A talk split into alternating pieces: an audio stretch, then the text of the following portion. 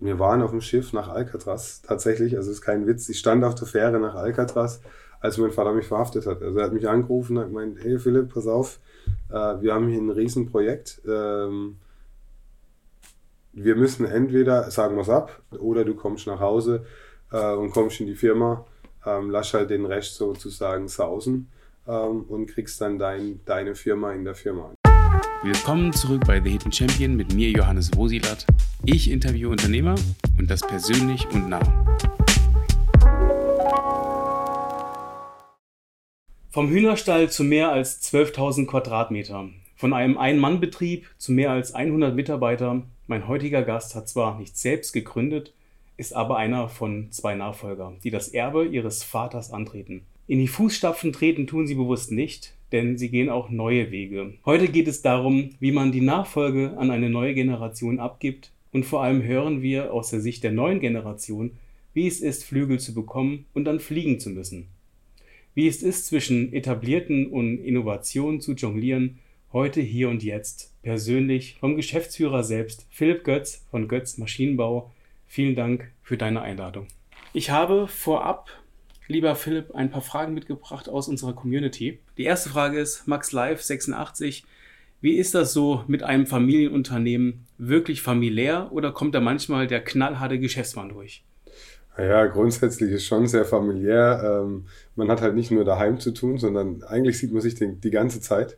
Ähm, dadurch ist tatsächlich auch das Familiäre ein bisschen im Hintergrund, äh, weil man auch zu Hause, wenn man dann am Tisch sitzt, äh, auch sehr viel natürlich äh, über das Geschäft spricht. Aber ja, man muss auch mal seine Grenzen stecken, auch zwischen Vater und Sohn oder zwischen Bruder und Bruder.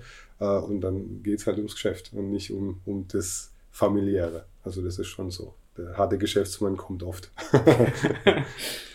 die nächste Frage ist, die lustige Michaela, musst du die Firma so weiterführen?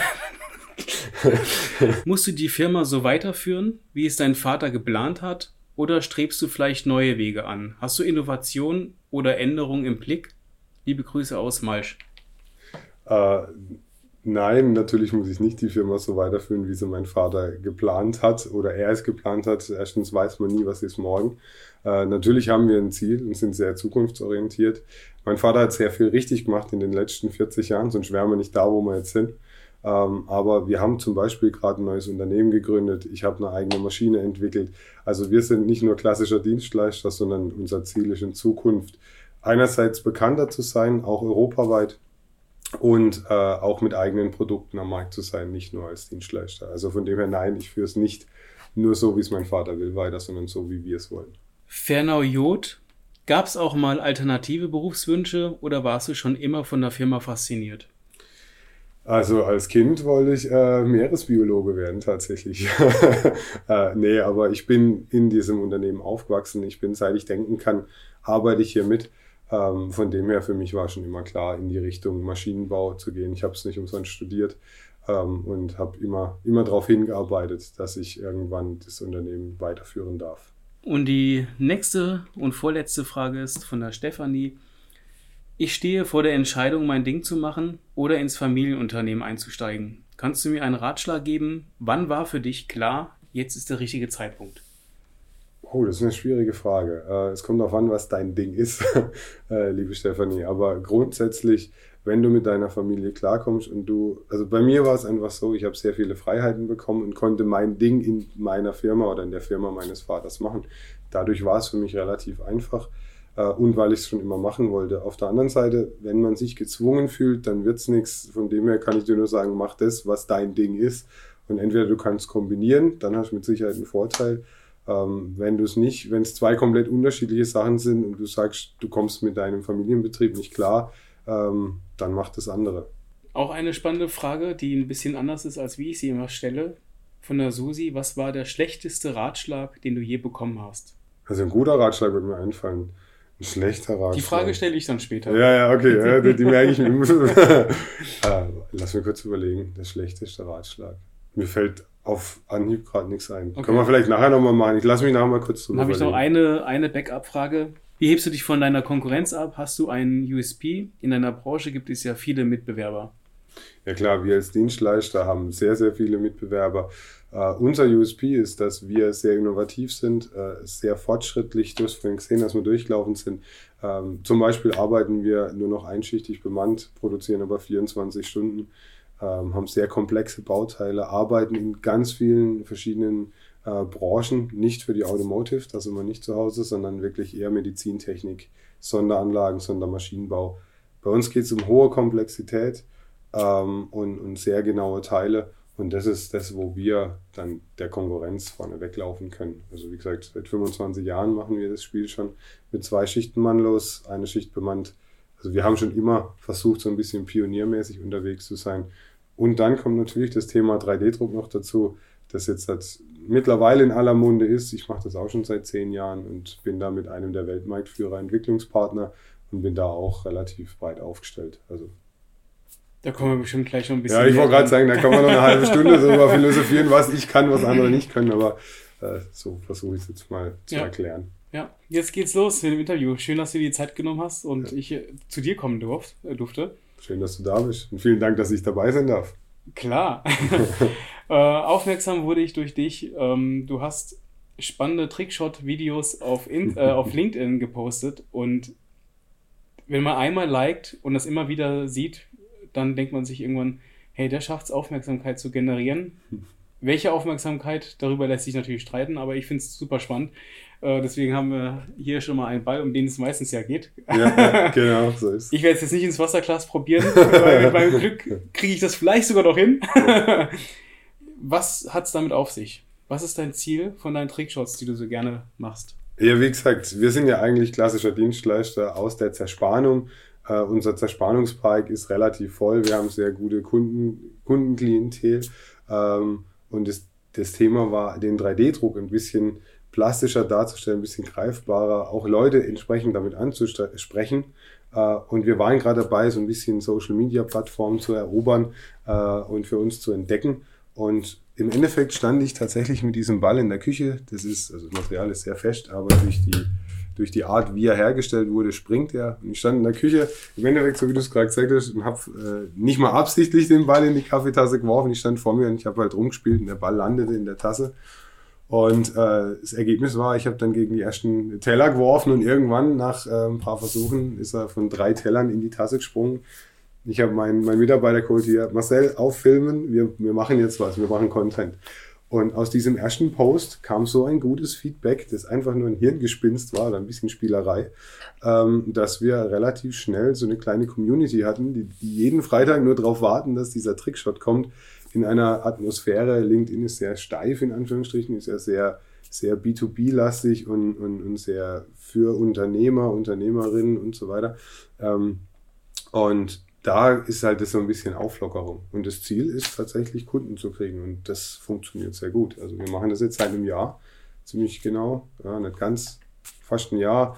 Jeden Freitag kommt ein neuer Trickshot. Alles mit 3D gedruckten Gadgets. Mal ist ein Ball, mal ist ein Katapult. Ähm, mhm. Und so haben wir tatsächlich einige Neukunden auch generiert. Wie viel oder wie wichtig ist für dich und für dich persönlich und für dich als Unternehmer die Social Media Kanäle? Wie zum Beispiel Instagram, wie zum Beispiel LinkedIn. LinkedIn haben wir jetzt ja gehört, dass da durchaus auch Kunden bei rumkommen. Machst du auch ähm, im Bereich Instagram einiges? Ja, wir haben das jetzt gerade erst angefangen. Wie gesagt, wir kommen aus dem klassischen Maschinenbau und hatten da nie so richtig diesen, wie soll ich sagen, den, die Notwendigkeit gesehen, dass wir uns extrem breit aufstellen, ähm, marketingtechnisch. Und ich sag mal, ich bin jetzt seit elf Jahren im Unternehmen und habe das dann so in den letzten drei, vier Jahren ein bisschen mehr forciert. Und wie gesagt, es kam durch den 3D-Druck und so kam auf LinkedIn und jetzt sind wir halt auch seit ein paar Monaten auf Instagram aktiv. Auch da kamen jetzt schon die ersten, die gesagt haben, hier, wir möchten da was mit euch machen und so. Also ja, diese Social Media Plattformen werden immer wichtiger. Also für, für uns alle wahrscheinlich werden die immer wichtiger, weil in diesem kurzlebigen Markt geht alles um, wer kennt wen, äh, wer zeigt, wer präsentiert sich am besten, wer schafft sich er schafft es am besten, sein Produkt so ins Rampenlicht zu stellen, dass es ansprechend für andere ist. Und es funktioniert über die, die sozialen Medien sehr, sehr gut.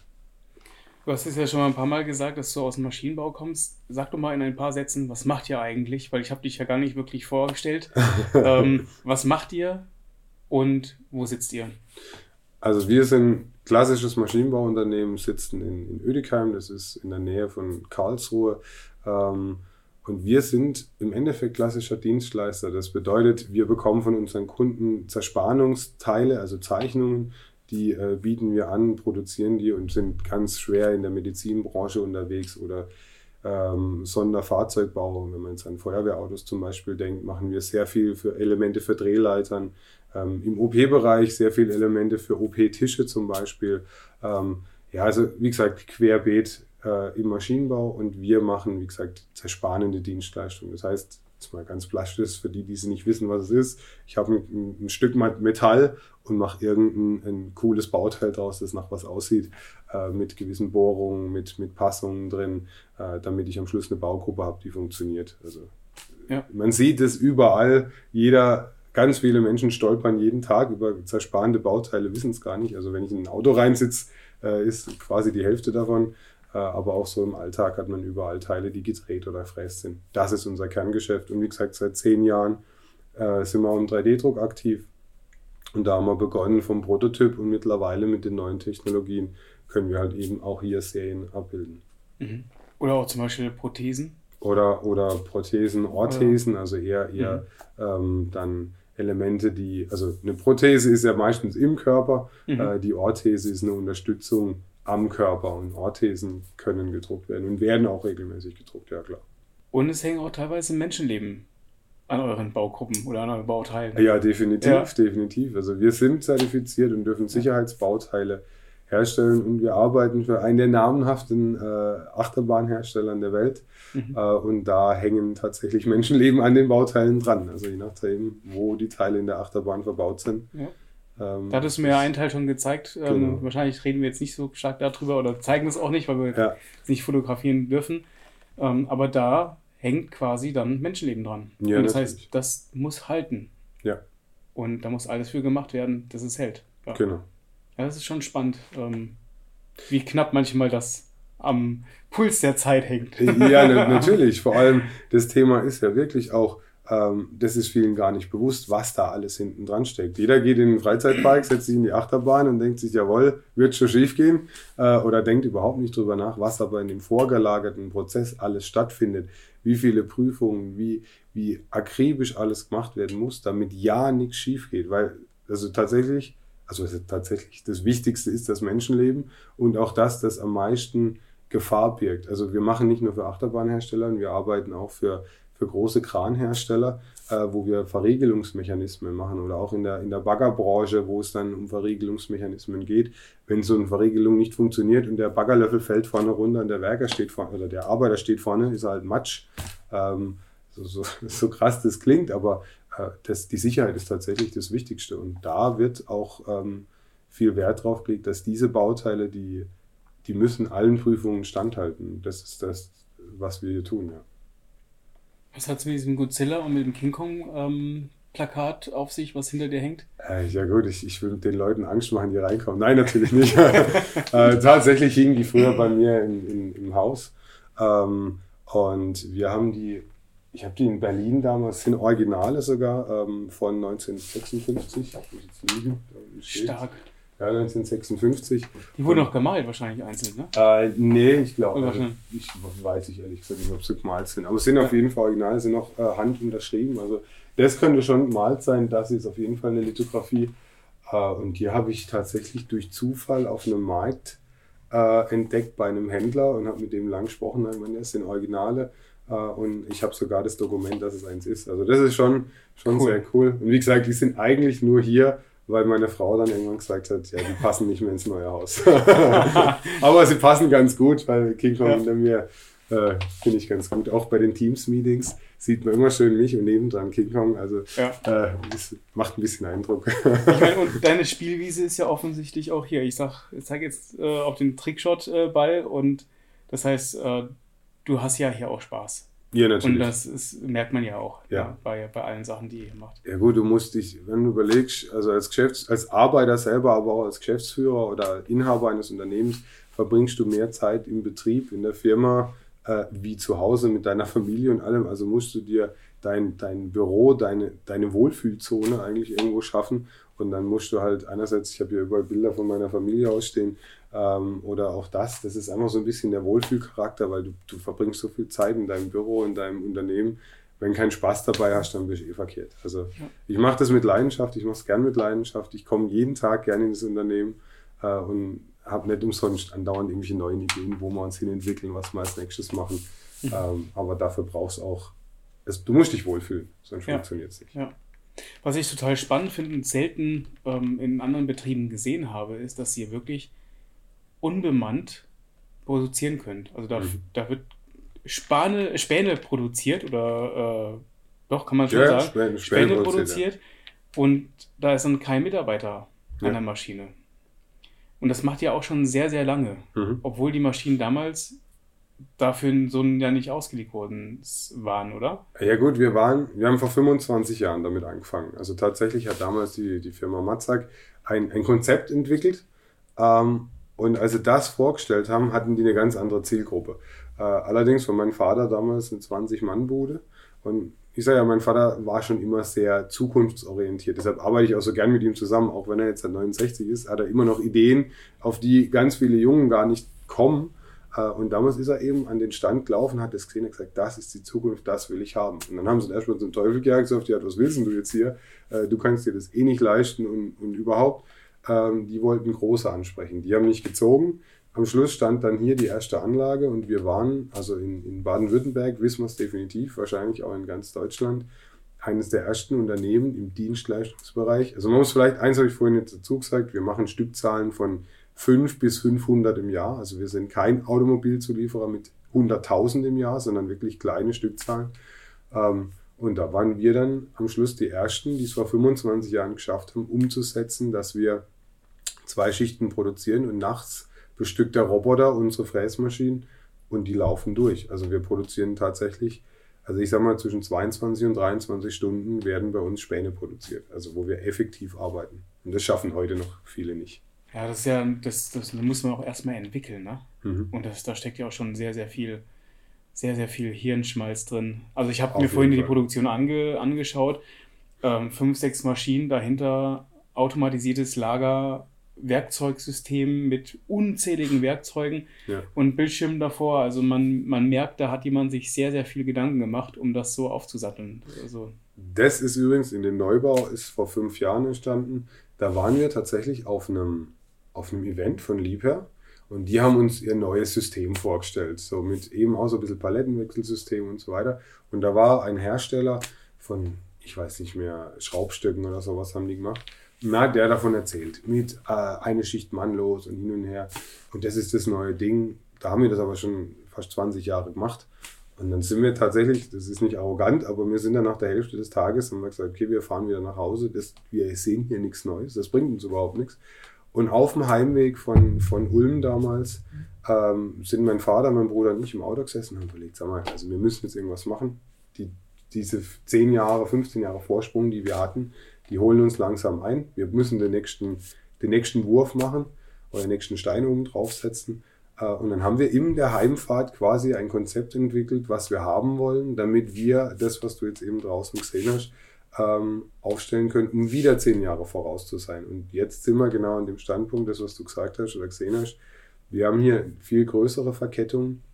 Wir haben dann immer drei Maschinen in der Verkettung mit 140 Paletten, 1000 Werkzeugen on top.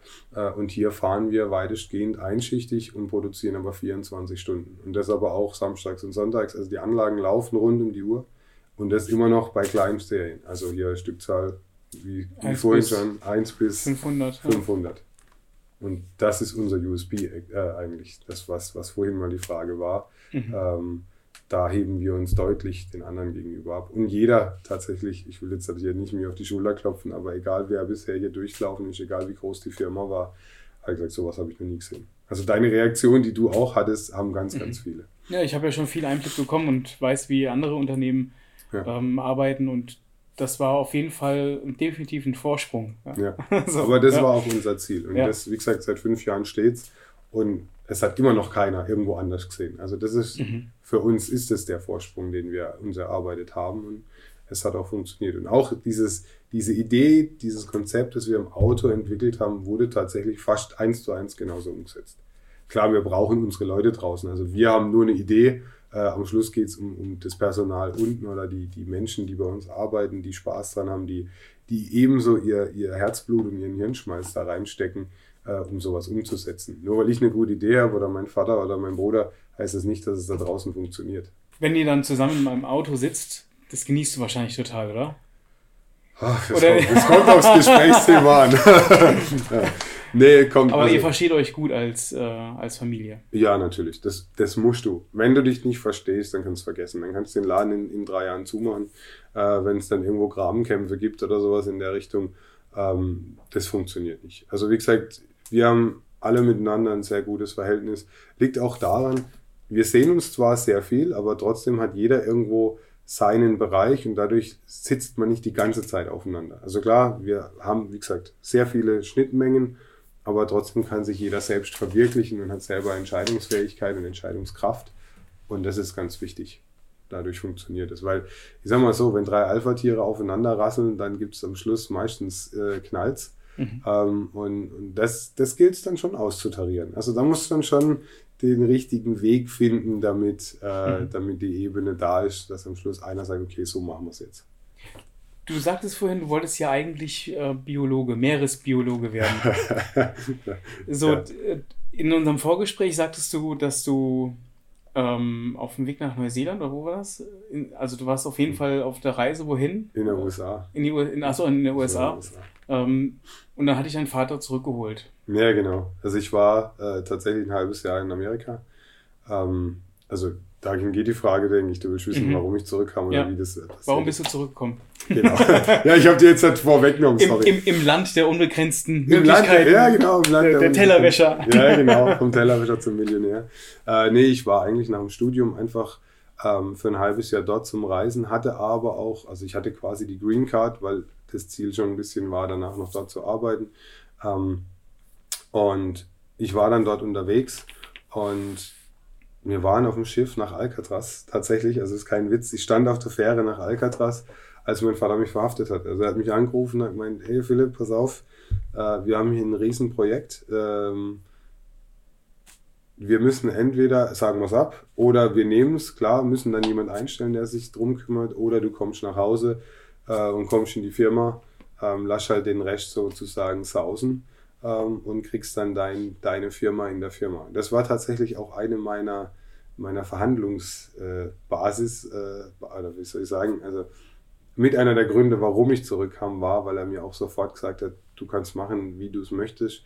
Äh, wir arbeiten es zwar zusammen aus, aber es ist dein Ding und du kannst sozusagen deine Firma in der Firma gründen. Also das ist tatsächlich eine der Sachen, die mir fehlt. Ich habe studiert, ich war, in, ich war im Ausland und dann fehlt mir so der ich will nicht sagen, der Einblick in andere Unternehmen, ich war in so vielen Unternehmen, habe so viel schon gesehen, aber mal woanders zu arbeiten, ist das Einzige, was mir fehlt. Hm, aber ich durfte dann hier halt mein Meisterstück sozusagen machen, indem ich einfach eine eigene Halle äh, erst kernsaniert habe und dann den kompletten Prozess etabliert habe und eine komplette Firma in der Firma aufgebaut habe. Welche Halle war das? Äh, jetzt die Montagehalle aktuell, wo auch der 3D-Druck sich befindet. Das ist ja mein zweites Steckenpferd, das ich hier reingebracht habe. Und die äh, war mal eine Diskothek übrigens. Eine der größeren Diskotheken hier im Umkreis. Äh, und die wurde, wie gesagt, komplett kernsaniert. Und da ist jetzt die Montage auf 1000 Quadratmeter drin. Und das war, das war dein Baby oder ist noch dein Baby? Der, oder ist es noch mehr? Ah, ja, gut, der 3D-Druck ist mein Baby, weil den habe ich wirklich komplett selber hier etabliert. Den gab es ähm, auch vorher gar nicht, oder? Nein, gab es nicht. Ja. Den habe ich hier mit reingebracht. Aber das hat super ein, war super einfach übrigens, äh, weil mein Vater ebenso innovativ ist. Und ich habe im Studio mit den 3D-Druckern zum ersten Mal vor 15 Jahren gearbeitet und habe ihm gesagt, Vater, das, das ist die Zukunft, das brauchen wir. Wir arbeiten ja sehr viel in der Entwicklung mit Kunden. Da können wir noch was draus machen. Und ich habe nicht mal groß überreden müssen. Also er hat gesagt, jawohl, das sieht gut aus, das ist, da, da gehen wir hin.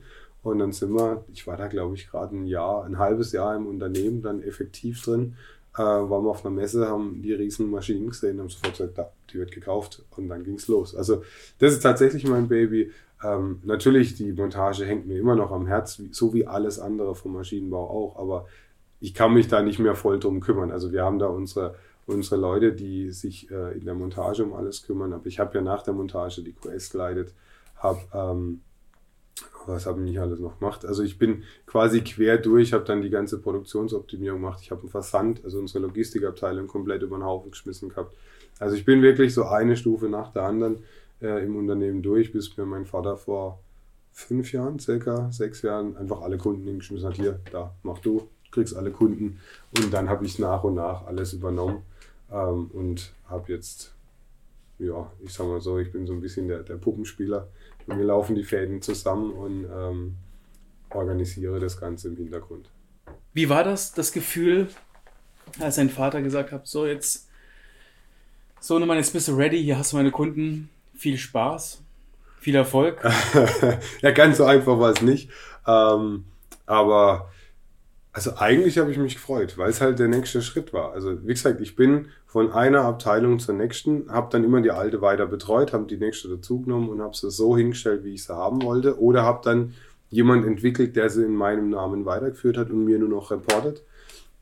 Und von daher habe ich mich sehr gefreut, weil ich mag das. Ich kann mit Leuten, ich kann Menschen deuten, ich weiß, wie, ich kann auch verhandeln, funktioniert gar nicht mehr so schlecht. Mhm. Ähm, und von dem her mache ich das gern. Und ich habe da überhaupt keine Probleme eigentlich gehabt. Klar, äh, also mir unseren größten Kunde, der allererste Kunde, den ich bekommen habe, war der größte Kunde unseres Unternehmens. Und dann habe ich schon gesagt, puh, äh, ja, schauen wir mal. Aber ich hatte vorher ja schon den ganzen Kontakt, habe ich schon übernommen gehabt. Deshalb war es nicht so schlimm.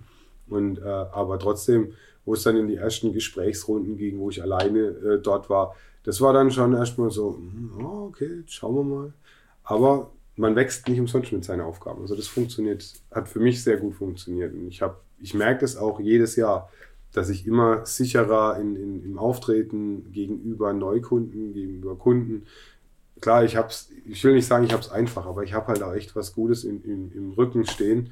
Einerseits, klar, mein Vater sowieso, auf den ich immer zurückgreifen kann, aber auch andererseits die Basis des Unternehmens, die spricht für sich selbst. Wenn man durchlauft und den Leuten zeigt, das haben wir, das machen wir, hier machen wir, das ist unser Weg, das spricht schon mal ganz viel für sich selbst und deshalb mhm. geht es ganz mhm. gut. Wie lernt man denn eigentlich Verantwortung? Weil das ist ja das, was du hier schon, schon hast. Wie lernt man Verantwortung? Indem du bekommst.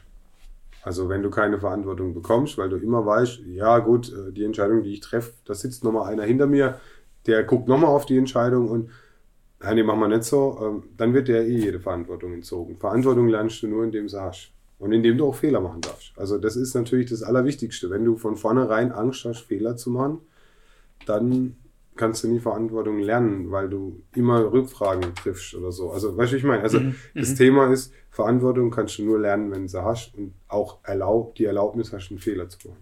Sollst du halt nur hast du, hast du einen Fehler gemacht? Bestimmt. Fällt dir ja. einer ein, der ähm, wo dein Vater dich vielleicht äh, bewusst irgendwo hast äh, laufen lassen und dann, naja, mach den mal. Mit Sicherheit gab es einige, aber so einen, einen, eklatanten Fehler hat er natürlich irgendwann mal vorher eingekriegt und gesagt, halt, komm, wir machen das so, das wird schief gehen. Ja, mit Sicherheit habe ich Fehler gemacht. Also ich habe äh, Entscheidungen schon getroffen, wo vielleicht auch Person, personaltechnisch nicht die richtige war. Also ich kann jetzt nicht zu 100% sagen, ich habe diesen Fehler gemacht und der hat mich 100.000 Euro gekostet. Das mhm. nicht. Mhm. Ähm, aber klar, so Kleinigkeiten. Ich glaube, jeder macht täglich irgendwelche Fehler, die du anders besser hättest ähm, regeln können. Also vielleicht ist mein, mein Fehler, mein größter Fehler, ähm, nicht, dass ich nicht meine Leute wertschätze, das ist es überhaupt nicht, weil für mich ist mein Personal das Wichtigste. Mein Fehler ist eher, dass ich momentan so viel aufgebürdet, mir selber aufgebürdet habe, in Anführungsstrichen, weil ich habe ein neues Unternehmen gegründet und äh, mache da relativ viel, plus die Weiterentwicklung des Unternehmens, dass ich meine Leute zu wenig äh, mich denen zeige. Also wenn ich so zurückdenke, mein Vater ist früher immer jeden Samstag durchgelaufen, aber auch so unter der Woche jeden Tag hat er versucht, einmal irgendwo eine Viertelhalbe Stunde sich in der Produktion blicken zu lassen, mit den Leuten zu sprechen. Ähm, das gelingt mir überhaupt nicht mehr. Also mir langt mein Tag einfach nicht. Und das ist so, so das Problem. Und das würde ich tatsächlich vielleicht als Fehler sehen, weil das größte Gut, das wir haben, sind die Mitarbeiter. Und die müssen auch entsprechend wertgeschätzt werden, was sie von mir getan haben. Also ich schätze die Leute absolut, mhm. aber ich, die sehen mich zu wenig. Das ist vielleicht so das, wo ich auch selber mir jetzt gerade versuche zu arbeiten, dass das mehr wieder wird. Wenn du dich jetzt in mal in fünf Jahren, also der Philipp in fünf Jahren betrachtest, was machst du dann anders? Ich glaube, so arg viel anders würde ich gar nichts machen. Ich bin mit dem, was wir tun, wie wir uns entwickeln, eigentlich sehr zufrieden und, und die Geschäftsentwicklung selbst ist auch sehr gut, sehr positiv. Ähm, wie gesagt, das Einzige ist das, was ich gerade eben gesagt habe. Ich versuche wieder mehr an die Basis zu kommen, mehr mit den Leuten zu sprechen, dass die mich mehr sehen, dass mehr, mehr Verbindung einfach da ist. Ähm, das ist das Einzige, was ich für mich selbst anders machen würde. Wie gesagt, alles andere läuft eigentlich sehr gut. Äh, natürlich kann man sich immer weiterentwickeln. Ich habe auch das Ziel, mich weiterzuentwickeln, auch mich persönlich. Aber ob ich jetzt großartig was anders machen werde, das kann ich dir nicht sagen. Also ich bin eigentlich sehr zufrieden mit dem, wie wir uns gerade entwickeln und was gerade alles passiert. Mhm. Was war denn der beste Ratschlag, den du bekommen hast? Der beste Ratschlag. Ich kann dir einen Ratschlag nennen, den mir mal jemand gesagt hat, den ich tatsächlich auch immer wieder, der kommt mir immer wieder in den Kopf. Warum auch immer, aber er trifft schon gut zu. Und er, das war ähm, unser, unser externer QMB damals. Da war ich ganz frisch im Unternehmen der hat zu mir, der, der hat immer über Manager geredet. Und hat gesagt, ja, Manager von heute und so. Und er hat mir dann auch erklärt, wie man tatsächlich richtig führt. Ähm, hat dann auch mir halt erklärt, dass man nicht nur Druck ausübt, sondern dass es darum geht, den Leuten wieder Verantwortung zu geben und dass ein guter Manager nicht der ist mit, mit, mit dem teuersten Anzug und der teuersten Uhr, sondern der, der gute Manager ist der, der seine Leute so im Griff hat, dass sie für ihn arbeiten, für ihn arbeiten wollen, mit ihm zusammenarbeiten und dass er quasi nur noch am Schluss, äh, ich sag mal so, die, die Strippen zieht vielleicht oder halt das Controlling macht, aber alle anderen tun das in seinem Interesse, was er tun soll. Und das muss man lernen, da muss man hinarbeiten, dass das funktioniert. Also das ist tatsächlich auch mein großes Ziel irgendwann, dass ich, ich will nicht sagen, ich will nichts mehr arbeiten, das ist natürlich falsch, aber dass ich auf meinen Säulen, die wir aufgebaut haben, mich so verlassen kann, dass ich theoretisch nichts mehr machen müsste. Theoretisch. Ja, langweilig wird der. Ich sage ja, ja, ja gut, dann mache ich auch wieder Trickshots. Das ist doch kein Thema. Nein, aber das war tatsächlich so ein Ratschlag, den ich äh, beherzige, weil darum geht es. geht darum, dass du Mitarbeiter hast, dass du Säulen hast, auf die, die du dich verlassen kannst, die für dich in deinem Namen so agieren, dass du weißt, okay, du musst dem nicht hinterherrennen. Weil als Geschäftsführer äh, oder generell Inhaber von einem Unternehmen, du kannst nicht alles selber machen. Das musst du lernen. Du musst lernen, loszulassen. Und wenn du das nicht schaffst, dann bist du jeden Tag 24-7 im Betrieb und das funktioniert nicht. Das hat dein Vater ja auch schon gemacht, loslassen. Genau, genau. Aber das ist tatsächlich eine der wichtigsten Sachen. Und ein, mhm. äh, ein Ratschlag von meinem Vater war immer, nimm die Sachen nicht mit nach Hause. Das ist ganz wichtig. Das ist tatsächlich ein unglaublich wichtiger Ratschlag. Ähm, ich muss sagen, er funktioniert nur bedingt. Also klar, meine ja. Frau kommt überhaupt nicht aus der Branche. Ja. Äh, ich erzähle ihr, wenn eh eher so, so persönliche Sachen, die mich dann persönlich belasten. Da reden wir über das Geschäft. Aber ansonsten ist daheim wirklich Geschäft relativ tabu. Ähm, natürlich, wenn man dann mal fünf Minuten hat, in Ruhe verarbeitet man Sachen am Tag nochmal selber oder was mir passiert ich habe beim Duschen ganz oft Ideen, was ich als nächstes noch umsetzen will, wo da noch ein Projekt ist oder hier ist noch was. Und dann schreibe ich mir kurz eine Mail, äh, was ich, In der Dusche. Ich, ja, ja, genau, dass ich es ja nicht vergesse. Ähm, aber das ist ein sehr guter Ratschlag. Nimm, also nimm ein bisschen Langduscher. Nee, nee eigentlich nicht. Eigentlich nicht. Eigentlich nicht. Ein, nee, ein Warmduscher meine ich. Ein, ein Warmduscher, ja. Das hast du jetzt gesagt. Ja, okay, ja, ich bekomme sehr oft beim, beim Autofahren äh, gute mhm. Ideen wo ich, ähm, wo es läuft und wo auf einmal man Dinge reflektiert und ja. äh, sich Gedanken macht und auf einmal auf äh, ganz spannende Ansätze kommt. Aber das kann man nicht steuern. Also ich kann das nicht steuern. Und es passiert oder es passiert nicht. Ja, schon, schon, schon super spannend. Was ist denn, ähm, hast du so einen Held in der Wirklichkeit? Außer Godzilla und King Kong? Ein Held in der Wirklichkeit. Wenn ich jetzt meinen Vater sage, ist es sehr platt, aber äh, tatsächlich schaue ich schon sehr an ihm hoch, wenn man überlegt, du hast es im Eingang mal gesagt, also er hat im Hühnerstall angefangen. Also die Geschichte meines Vaters ist schon, schon eine sehr krasse eigentlich. Er ist, mein, mein Opa quasi ist gestorben, als mein Vater sechs Jahre alt war. Ähm, und er war dann der, der Herr im Haus in ganz frühen Jahren und hat sich dann hochgearbeitet, hat dann für 4000 Mark sich damals von seiner Oma Geld geliehen, um eine kaputte Drehmaschine zu kaufen äh, die er repariert hat und seine ersten Aufträge bekommen hat. Und er hat jetzt halt hier einen, einen Millionenladen draus gemacht. Also im Endeffekt, ich muss nicht weit gehen. Also wenn ich, wenn ich an jemanden hochschaue, ist es mein Vater, muss man schon ganz klar sagen. Und einfach auch seine Pionier, seine Art, wie er denkt, dieses nach vorne und allen anderen Schritt voraus sein wollen, das, das finde ich schon sehr beeindruckend, ganz klar. Total, vor allem Hühnerstall und gebrauchte, kaputte Maschine. Ja, ja. Damit hat alles, alles angefangen. Und was ich auch spannend fand, als du gesagt hast in unserem Vorgespräch, dass der erste Kunde deines Vaters jetzt noch einer der größten Genau. äh, Kunden ist. Ja, also Wie viele Jahre später? 42 Jahre. 42 Jahre Vor später. 42 Jahren hat er angefangen und der erste Kunde ist immer noch da und jetzt der zweitgrößte in unserem Unternehmen. Also waren zwischenzeitlich auch mal auf Nummer 1, klar, am Anfang sowieso. Ja. Ähm, aber auch später dann haben wir mit denen noch deutlich mehr gemacht. Aber ja, immer noch die Nummer 2. Das ist schon cool. Mhm. Wir haben aber, wenn es um Kunden geht, eh eine sehr geringe Fluktuation. Aber es ist eine sehr Also- hohe Stabilität auch. Ja, und, genau. und das zeigt ja auch, wie, wie weitsichtig auf der einen Seite, aber auch wie, wie treu ihr seid. Mhm.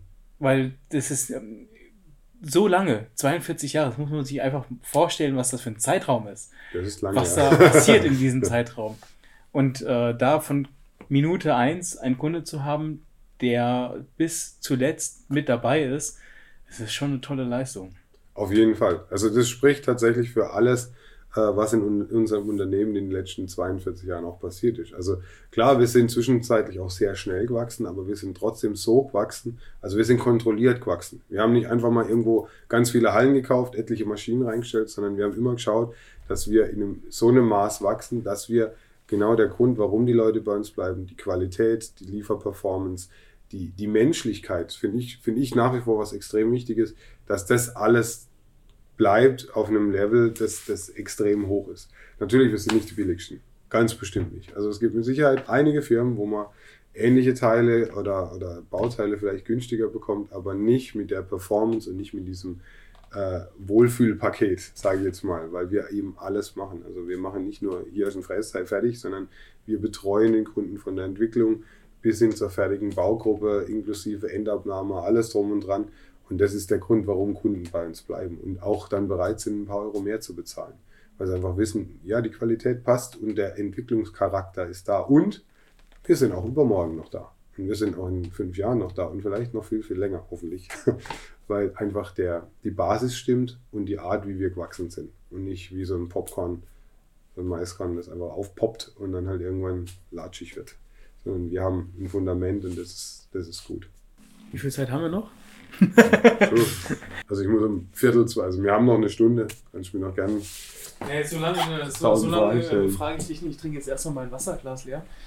Äh, weil dann kommt es ziemlich gleich zu deinem. Äh, genau. Ich hole eine Müsli, nicht ich, hole- ich hole eine Müsli-Schüssel. Hast mir das, schmal, das schmelzte Glas gegeben? Ja, ja, genau, danke. Wir drehen nachher noch einen.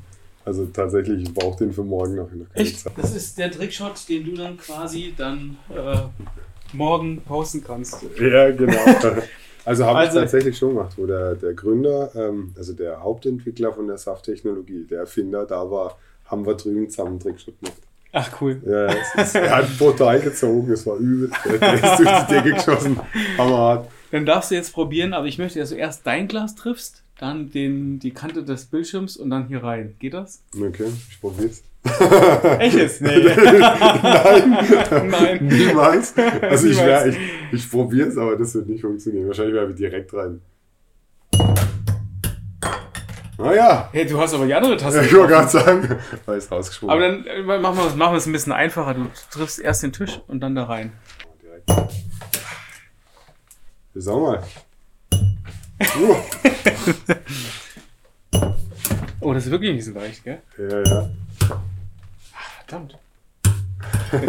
okay. Ja, das geht mir schon hin. Au, sehr yeah. Aber guck mal, der passt genau rein. Ich habe noch so zwei, drei Fragen. Was ist für dich Erfolg? Was ist für mich Erfolg? So, das ist auch eine sehr, sehr heftige Frage. Äh, Erfolg ist, wenn ich am Ende des Monats meinen Leuten den Lohn bezahlen kann äh, und aber noch so viel Geld übrig ist, dass ich unser Geschäft weiterentwickeln kann. Was, was bedeutet für dich Risiko? Das, was ich mit dem neuen Unternehmen gemacht habe. Ja?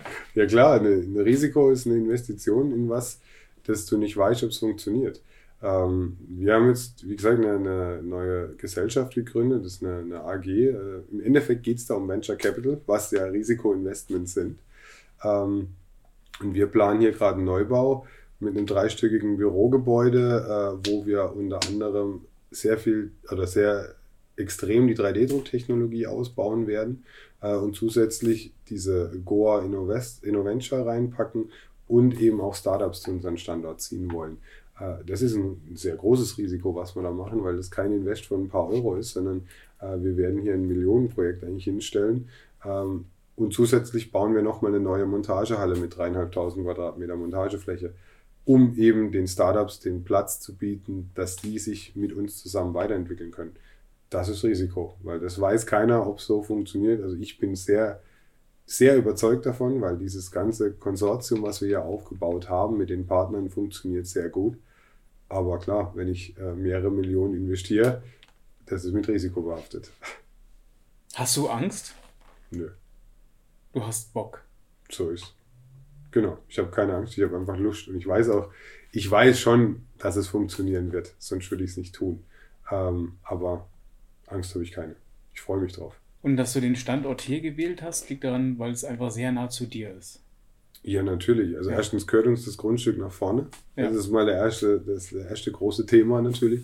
Aber auch mit, wir können ja einerseits den Startups eine Plattform schaffen mit unserem Unternehmen, äh, den Investoren, die, von denen wir Gelder einsammeln, bieten wir Rückhalt und wir bieten natürlich auch dem Startup die Plattform, wenn Kunden von denen kommen, dass sie durch so ein Unternehmen laufen können und halt eben auch was zeigen können. Also es macht absolut Sinn, dass die hier bei mir im Standort sind. Klar, wir sitzen jetzt nicht in der Metropole wie München oder sonst was, äh, aber dieser Campus, der hier entsteht, ähm, der ist wiederum so interessant, dass es gerade egal ist. Und außerdem sind wir in Reichweite von Karlsruhe, das sind gerade ähm, 15, 18 Kilometer weg. Mhm. Ähm, deshalb habe ich den Standort absolut bewusst hier gewählt. Du sagtest vorhin Goa. Ja. Ähm, was, was, was bedeutet das? Also es hat nichts mit der Musik zu tun, sondern es kommt von, ähm, also das haben wir quasi einerseits die Familie Götz gegründet, GO, und A steht für Anderer, das ist der ähm, Bertram Anderer, ist quasi der zweite Partner in dem Ganzen. Also es ist einmal die Götz-Familie plus der, der Herr Anderer und wir haben das zusammen gegründet. So ist der Name Goa entstanden. Tatsächlich. Ah, okay. Okay. Kommt er hier auch aus der Gegend? Er kommt ursprünglich, glaube ich, aus Au, lebt aber in Karlsruhe. Aber ja, ist auch von hier. Okay. Das heißt, da werden wir noch ein bisschen was von euch hören. Mit Sicherheit, mit Sicherheit. Mit dem, mit dem Campus. Okay. Ja. Mit dem Ziel, auch deine eigenen ähm, Aktivität im 3D-Druck dann auch voranzubringen. Alles. Oder weiterzuentwickeln. Also einerseits auch. klar den 3D-Druck, aber andererseits natürlich den Maschinenbau. Äh, also dieses ganze Konsortium, was ich da oder diesen dieses Ökosystem, nenne ich jetzt mal, was sich da entwickeln wird und entwickeln soll, ähm, ist ja für alles positiv. Einerseits wird die neue, das neue Unternehmen wachsen, andererseits wird mein Maschinenbau mitwachsen. Ähm, und ich habe ja, ich habe es vorhin mal erwähnt, ein eigenes Produkt entwickelt, habe zwei weitere gerade in Planung. Die werden wiederum ausgegründet und werden in das neue Unternehmen anteilig einfließen, wo wir dann unsere Startups sozusagen betreuen. Also das ganze Ding soll natürlich alles zusammenwachsen. Ich will jetzt halt nicht hier einen Fokus auf eins legen, sondern ich möchte, dass die beiden Unternehmen zusammen äh, wachsen und gedeihen. Aber natürlich ist meine, Haupt, meine Hauptfirma und mein Herz hängt im Maschinenbau, also ganz klar.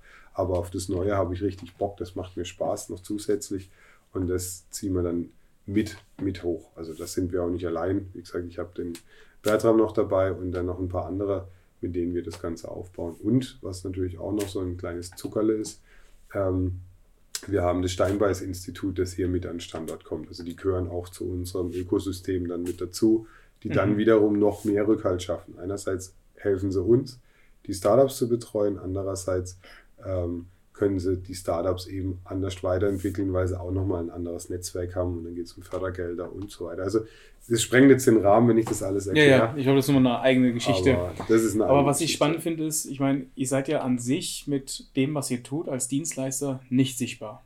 Ihr habt kein Produkt, sage ich mal. Mhm. Ähm, wie das Auto, was auf der Straße fährt oder ja. ein, ähm, eine Kamera oder ein Handy, was man in die Hand nimmt.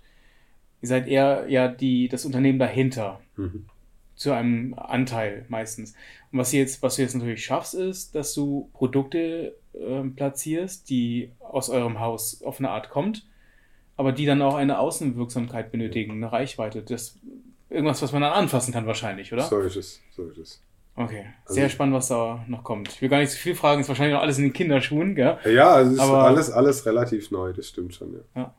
Aber es ist, das war eine der Sachen, die ich zu meinem Vater immer gesagt habe. Wir haben hier im Endeffekt einen Rohdiamant, ähm, der noch geschliffen werden muss. Und das einzige Ding, was uns fehlt, ist ein eigenes Produkt. Also wir haben, wir haben alles. Wir haben Entwicklung, wir haben Serienproduktion, wir haben Teile, Technologien, wir haben alles. Wir haben nur kein eigenes Produkt.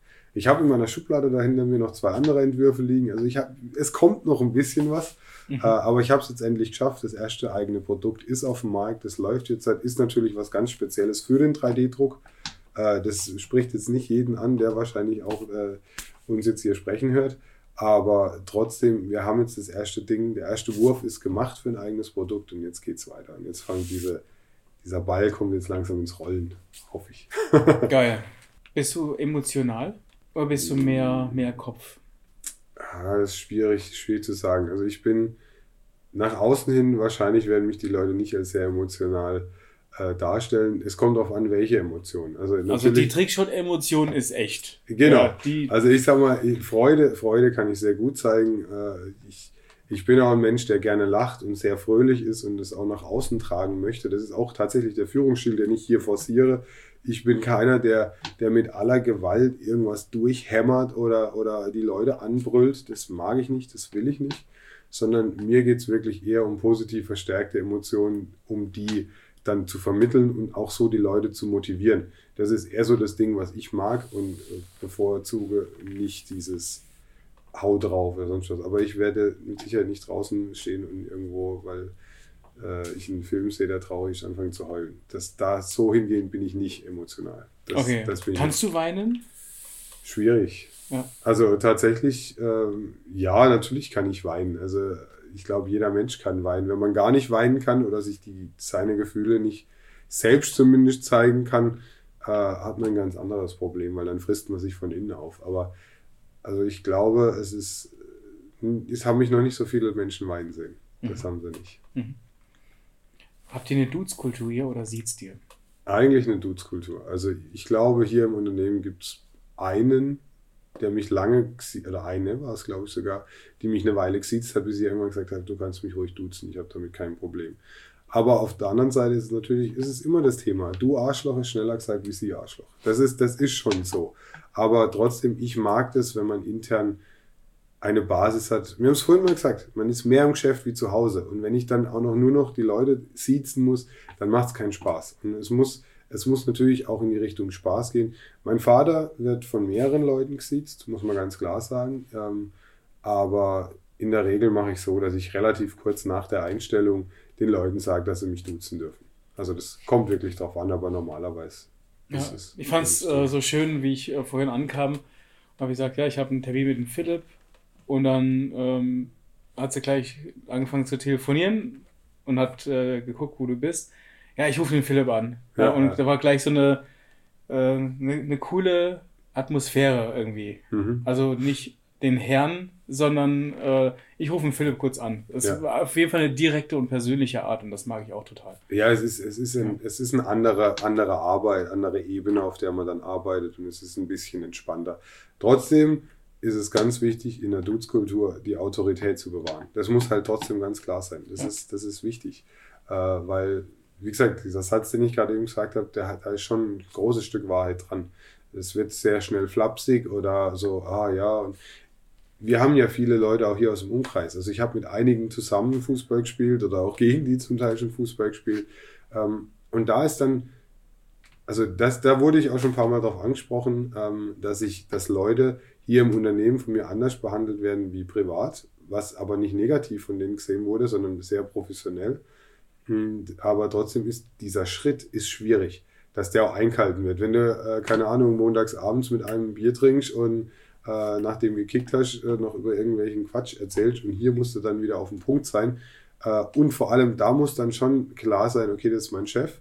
Auf der anderen Seite mag ich es, wenn man auf Augenhöhe diskutiert. Ich mag nicht diese extreme spitze Pyramide. Ich sitze oben, alle anderen kriegen von mir nur auf den Deckel. Das, das ist eh nicht unseres. Ähm, von dem her, das ist, das ist schwierig. Also da mhm. muss man schon schauen. Und da muss man als Grenzen abstecken. Aber ja, die Du-Kultur ist schon, schon ja. etabliert bei uns. Philipp, vielen, vielen Dank für deine, für deine Zeit und für die unfassbar vielen Inhalte. Ja, sehr gerne. Ich, ich danke dir nochmal. Es hat Spaß gemacht, war, war sehr cool. Wenn ihr außerdem erfahren wollt, wer unser nächster Hidden Champion ist, ihr gerne Teil der nächsten Podcasts und Video sein wollt, vielleicht habt ihr ja Fragen an unseren nächsten Hidden Champion, dann folgt unserem Instagram-Account at thehiddenchamp, denn da posten wir alle News rund um unseren Podcast und hier habt ihr die Chance, dass eure Fragen Teil unserer Show werden. Also nicht vergessen, uns folgen und liken und anderen von unseren Inhalten erzählen. Bis zum nächsten Mal, euer Johannes.